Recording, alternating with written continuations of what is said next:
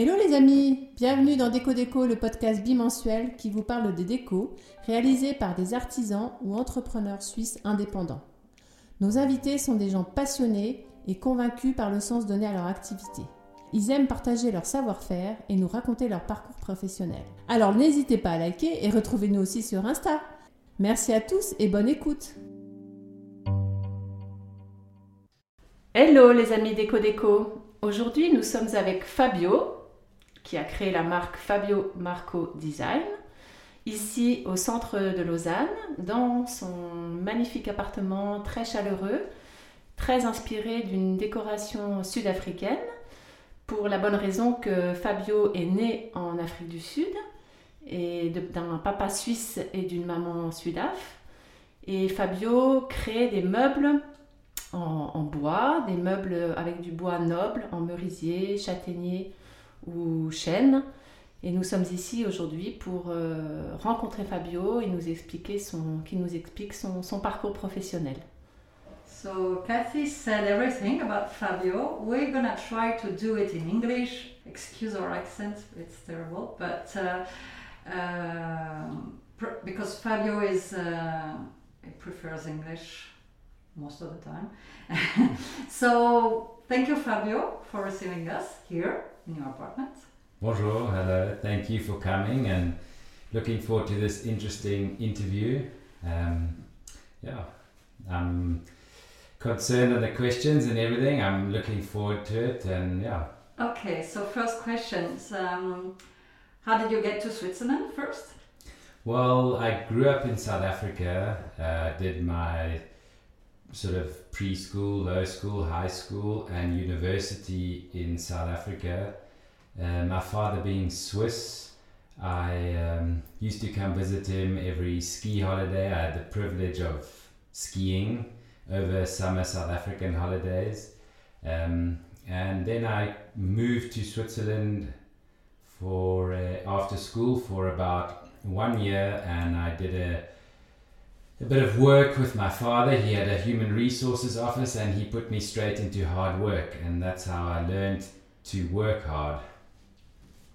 And what about the wood? How did you get into wood? So woodwork's always been a passion of mine. Um, growing up in South Africa on a farm, uh, just creating, building tree houses, uh, creating things out of wood. Um, it just inspired me, and I kind of built. Uh, how would you say it? Beach house furniture would be like your Swiss alpine cottage furniture, but in reverse in South Africa uh, for friends' parents, and basically just to get some money to go surfing and spend time with my friends. And so far, it's brought me to where I am, and we'll probably get to there in a few questions. So, wood is not your first job. What did you study before? I studied photography. Um, after I studied photography, I traveled the world a bit, taking photos. Um, I think I enjoyed the travel part more than work, so it kind of faded faded the whole working behind the computer. I preferred working with my hands. Um, I did come back to Switzerland and I did an apprenticeship with Oskar Enander, a very famous ski photographer. He kind of taught me the ropes of free ride photography, angles, light, and that kind of also comes back to the woodwork, creating different grain in the wood you're picking up. So in photography background study, you get some sort of how would you say perspective of light, um, contrast, and that's kind of what I've brought to wood in a way. Yes, you are a surf globetrotter and you take your inspiration of your from your different uh, travels and also did you get inspired with the different styles in countries you visit most definitely um, every country you visit has got different architecture different design which is amazing uh, when i'm traveling i'm always taking notes and and wanting to do something similar or create something the same, but it's always very difficult, um, especially with budget and time. In Switzerland, living in Switzerland now, it's, it's quite a demanding thing to keep up with um, your payments. I'm sure a lot of people know about that. um, so it's it's difficult. Time time versus creation is it's quite tough, but um, it's something I'm working on to create more time to create more signature pieces in my design work. And what about the small Switzerland? Is it too small for you? And how do you get the inspiration here? I don't find it too small. Um, I find it very diverse in a small area, which is quite nice. You have city life, mountain life, you have nature, everything is very close by. Um, I mean, you can go from canton to canton and you see different designs, different uh, ways of life, different different foods, things like that. So it's quite inspirational. I think I think Switzerland is very high on the design factor in the world, but quite reserved. Uh, there, there's it's quite close-minded to a lot of places I've traveled in the world and people I've met. So, but there's a lot of inspiration and, and growing up in South Africa, you have a lot of space. I mean, Switzerland, South Africa is 25 times bigger than Switzerland. So you can imagine for us, it's getting in a car and going is, is everyday life in South Africa and in Switzerland it's not commons but we we get in the car it takes 30 minutes and you're in the Alps which is great. Sometimes in South Africa you've got to travel hours to find surf or uh, a place that you want to be. So talk to us about uh, surf. Well I grew up at the coast in South Africa. Um, all my friends were surfing I had a bit of a mix of a mountain bike, surfing uh, childhood, which I don't regret. I still keep to me this day. And I've traveled part of the world surfing. The culture of surfing is very beautiful. The ocean is very good for your soul. If you uh, lost and need inspiration, the ocean's always a good place to to be, to let go of things, to create things. It's, it's peaceful place. Uh, unfortunately, in Switzerland, it's there is no surf. I have surfed in Lake Geneva before. Oh, uh, in the a, wind. With a wind, no, with a oh, wind and oh. wind swell, but uh, that's a one day a year experience or once in a lifetime experience. In the winter or summer? It was um, two years ago, so 2019. It was January, I think January the fifth. It was about minus five degrees. Oh. about wood. Um, where did you find your the, the, the wood you, you you're working and you, you make furniture with? Uh, in South Africa, a lot of the wood I used was sort of local. We had a lot of local invasive plants, trees, and I was trying to use that as furniture, sort of like blue gum was an alien tree to South Africa and needed to be cut down. So I would take basically sustainable wood would be invasive species. Um, my inspiration, I always looked at Europe of oak, French oak, with such beautiful wood, um, ash, um, which is chêne is, is, is oak, ash is uh, frêne, noyer. These were beautiful woods. I looked from South Africa, wanting to work with this wood in the future, but it was too expensive in South Africa. And coming to Switzerland, I had the advantage of getting my hands on these beautiful woods and, and working with them. Um, the grain, the, it's just great wood to work with. Those are my three favorite woods to work with. All three very similar, all three very different characteristics with um, working with them. The grain, the the, the, just the way their character is very different and they show off in different ways and those are my three woods I, I really love working with uh, you get more stable woods um, in Switzerland but I try and work with more sustainable products uh, local produced local uh, sawmills which is a scierie um, yeah, it's it's it's endless. I mean, the woods you can get. I love using sort of cherry, which is cerise, um, apple wood, things like that. But it's a lot harder to get your hands on. And on your uh, furniture, you you mix um, wood and metal. Uh, how do you do for the metal? Do you work the metal as well, or? Um, part of the metal work I was doing uh, myself. Part of the metal work, like real precision, I was working with a, man called Dominique Andre. He's, he's quite famous in big sculpture work. A very nice man. lives in the countryside. Very inspirational. Easy man to talk with, and we always sort of fed off each other. If he needed woodwork, I did his woodwork. When I needed metalwork, I did the metalwork in, in reverse. And um, I think the metal and the wood was a, a, stage I went through in, in sort of an era of my woodwork. It's, it's kind of industrial look. It's a bit old fashioned for me now, but there's still modern designs to create with metal and wood and other materials as well. Okay, what do you prefer to work with now?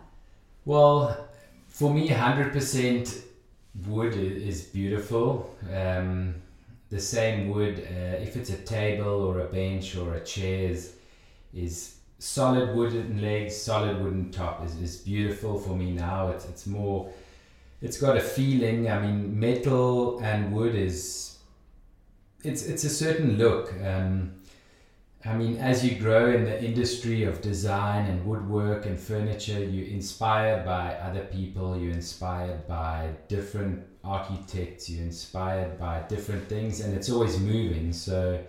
I think there's always a stage for something, uh, an era for a certain design, and you move on, and that's how that's how you can kind of keep up with the level. I mean, you can go on uh, well, basically some websites that inspire me. You know, uh, Pinterest's just a good example in general for everybody.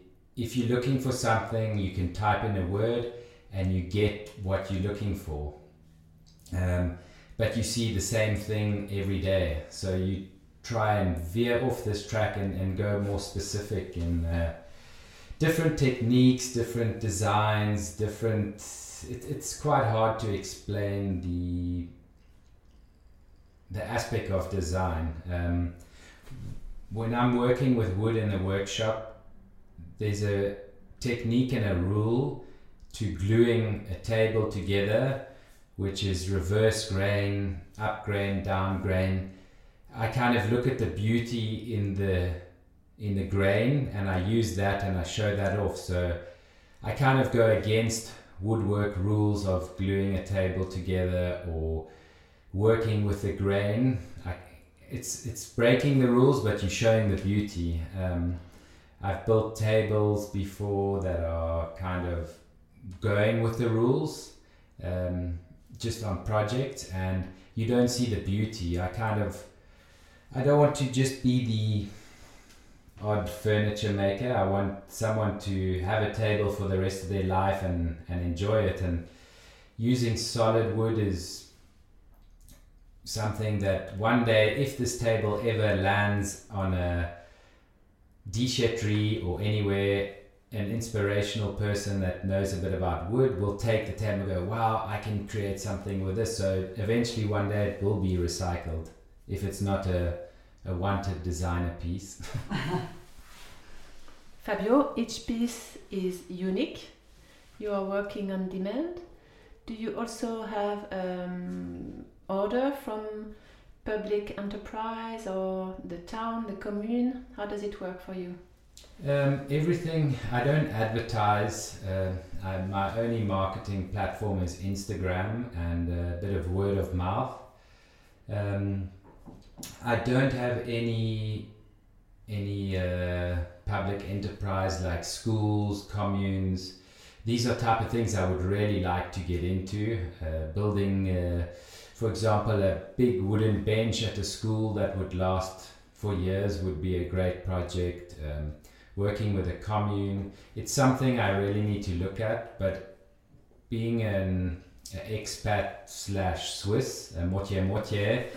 Sometimes it's difficult to know how to approach these projects, uh, things like that. But most of my work is sur mesure, which is uh, bespoke, bespoke design, working with uh, clients. Uh, for example, if I get a phone call or a message for someone saying, I would like a table, 8 seater table, I mean, you need to first approach would be what wood are you looking for, what feel. Uh, then it would be uh, I would visit the space, have a feel of the space, um, kind of give my inspiration. Nowadays, during COVID, it would be uh, could you send me a photo of the area you would put the table? And you can always work in perspective of, I mean, what floor is it? Is it a dark floor? Is it a wooden floor? Um, it's difficult with color. You know, if you choose a walnut table on a dark brown floor or a etc. It, it's it all comes down to perspective of the look in the end, the space. Um, yeah, it, it's it's it's very difficult to explain, but it's if a designer or an architect or people that understand creative thinking, you understand the the look and the aspect of these angles and grains and colors. So, how do you see yourself in uh, five years? Uh, that's a difficult question. My dream is to be living close to the ocean, a bit of mountain, a bit of ocean, um, having a beautiful workshop and a beautiful place to live, uh, a bit tucked away from society, but still have, still be creating designer furniture, furniture on demand for clients all over Europe, hopefully all over the world. Um, I'm working on, coming back to the previous question, though, is I'm working on some signature pieces, which uh, has taken me a long time to evolve. It's, it's always thinking what you want to create, how you want to create it, what you want to present to clients. Um, it's, it's very difficult. It, the other part of this is my logo. Um, I was creating furniture, beach house furniture, etc., and I had no logo. And I always wanted a logo, and I created a logo, and it took me about four years to actually take a logo and put it on a table that I like and I still enjoy and live with, and it's it's about eight years old, maybe more, ten years old, and it's still it's still modern and it still can be adjusted and not changed a lot. So that was a difficult part. It's your handwriting. It is part handwriting, part um, design work. It is from a very good friend in South Africa. He's a editor for magazines and uh, he helped me with the logo. He actually broke a chair and he said, in exchange, I'll do your logo if you can fix the chair. Oh, nice. Fabio, what is uh, your best quality as a human being or the best value for you?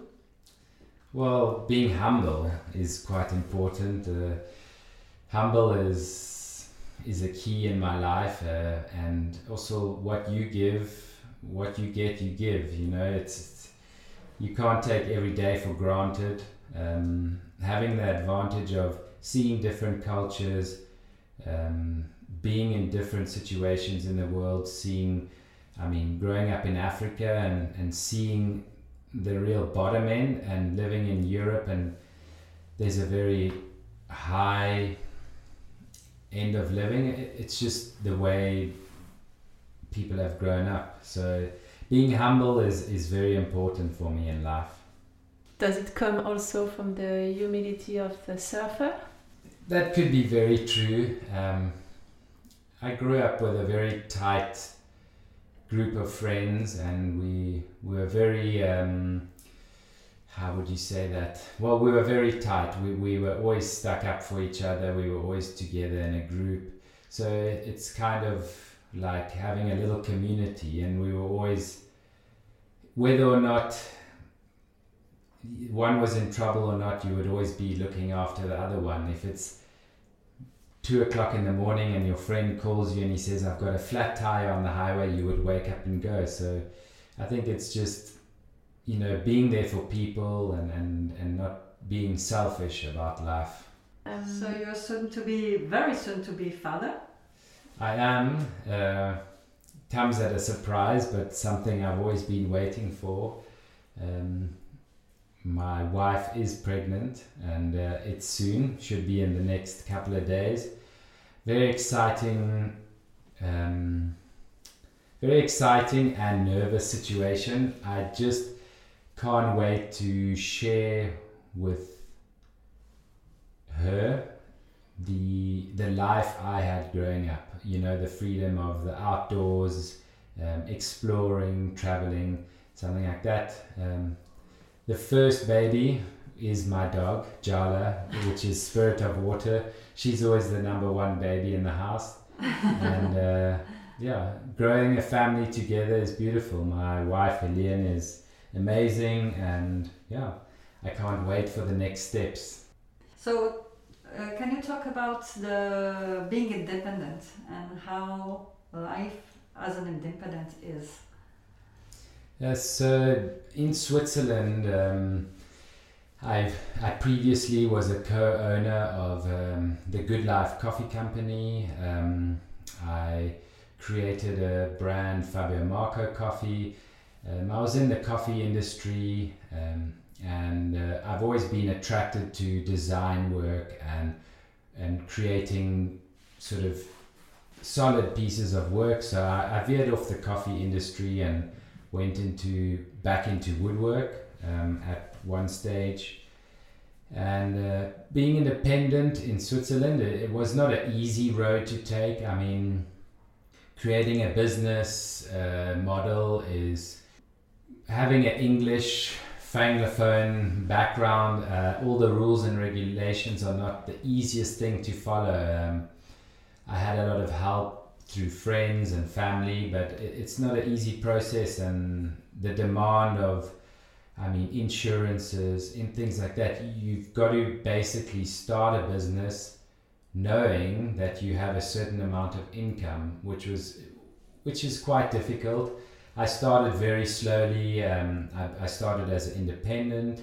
Um, I created a, a SARL um, just to kind of secure my business, which is a good thing and it helps. Uh, still demanding and still difficult, but it, it all it all f- helps each other in the end. You know, it's it's not an easy process. There's a lot of websites now that you can sort of register a business. There's a lot of help now then when I started. Um, it was six years ago, seven years ago. I'm, I'm not 100% sure, but it's it's a lot of demand, you know. And nowadays, there's a lot of young entrepreneurs, um, inspired entrepreneurs, sorry, that are giving the support, um, showing you a way of how to be independent, how to how to overcome all the hurdles of starting your own business in Switzerland. So that's important. There's a lot of bloggers, uh, Instagram posts, things you can follow. So, I mean, starting on your own is never easy, and uh, having a family and then putting food on the table is always a tough one. Um, on on the retrospective side, there's always the bills in the background, but it keeps you just got to keep your head up, put your head in the sun, enjoy the outdoors, breathe, be humble, and kind of the wheel goes round. You know, if you if you good, it's good to you. Oh, thank you for these uh, wise words. Well, I, I hope it helps. And um, I mean, there's always hurdles in life, and you've just got to keep your head up and, and, and push on. Thank you very much, Fabio. It was really a pleasure to meet you and to see your fabulous work. Um, your work is um, revealing your your sensibility, your globetrotter life, and I think also your photograph eye, which is very beautiful furniture we can see on your Insta. Thank you, Fabio. Thank you very much for coming. Um, was it was a nervous thing of, of doing a podcast. I've never been a fan of talking into a microphone or standing in front of a lens, but uh, it was enjoyable and I hope it brings a little bit of inspiration to people out there. And thanks a lot for coming. Thank you. Have a good day. You too. Thanks. Merci de nous avoir écoutés. N'hésitez pas à nous partager, à nous mettre des commentaires et à nous mettre 5 étoiles. Cela nous permettra une meilleure visibilité. Et surtout, merci à François Meuseau d'Antipopcast pour tous ses conseils, à Antonin Tesser pour notre super musique et à Jeanne Richer pour son soutien artistique continu sur notre Insta. À dans 15 jours pour le prochain podcast d'Eco Déco. Euh, tu veux le refaire maintenant avec le... Bah, je pense... c'est pas que je veux. je pense que ce C'est un peu.